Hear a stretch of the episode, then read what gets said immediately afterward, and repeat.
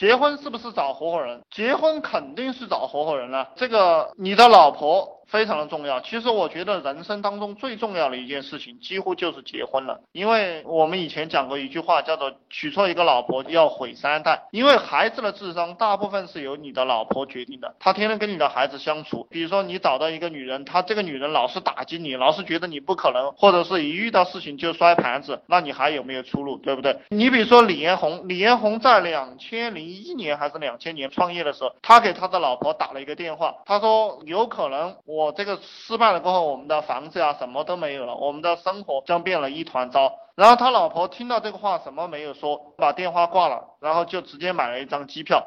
那个时候他老婆在美国，然后他在中国，然后他老婆就买了一张机票，直接就飞到他面前来了。所以说李彦宏的成功，他的老婆的功劳也非常的大。我们再讲这个马云哈，马云他很多钱都是他老婆借给他的，借给他去创业。在那个年代，就一个男人要做互联网这种看不见摸不着的东西，很多人都觉得你是骗子的东西。但是马云说要做这个东西，他的老婆没有摔盘子，没有闹离婚，对不对？要支持他，这个就是成功。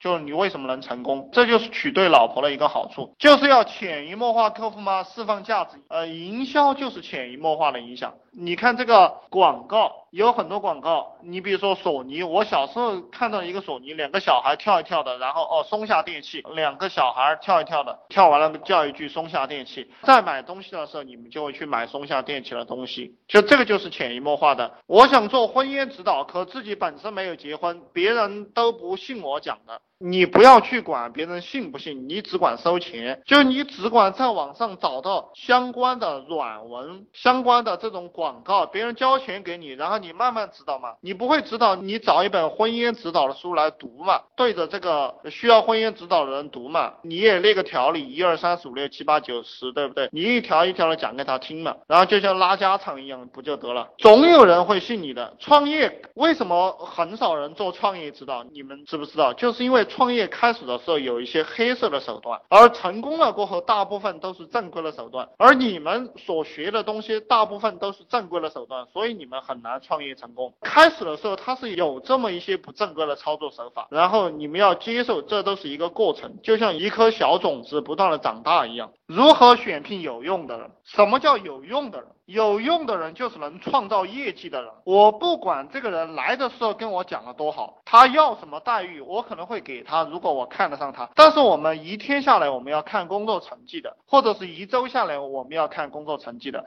一个月下来，我们要看工作成绩了。比如说，我们选一个业务员，对不对？那么一个月下来，他能够创造五万块钱的利润吗？能够创造十万块钱的利润吗？或者他说他很有经验，然后很不得了，但是一个月下来，我光给他发工资了，他没有创造一点利润，那这样的人就是没用的人。比如说，我们招聘一个人事主管，这个人事主管在企业里面干了三个月，他没有为公司招聘到三五个人，或者是招聘过来的人都是没用的人，那说明他的眼光有问题。那这样的人就是没有什么用的人，所以我们做事只看结果。做销售的，他进来能够为企业带来多少业绩，这个非常重要。做人事的，他进到一个企业，他能够为企业招聘到多少个合格的员工，这个才是我们判断的标准。我们老板永远都是结果管理，要记住这一点，就是我们永远只看结果。网上那些专门写软文的公司可信吗？那些软文都写的不好。一个能把软文写好的人啊，他自己都赚钱了，他不会给你写软文的。你要理解这个思想。我一直都在给你讲，你为什么听不懂呢？你只需要去抄同行的软文，因为同行的软文都是经过检验的，那必定是能赚到钱的。你只需要把它抄过来赚钱就行了。你为什么要去写呢？你只需要修改。牛顿之所以牛逼，是因为牛顿说：“我永远是站到巨人肩膀上的。”你要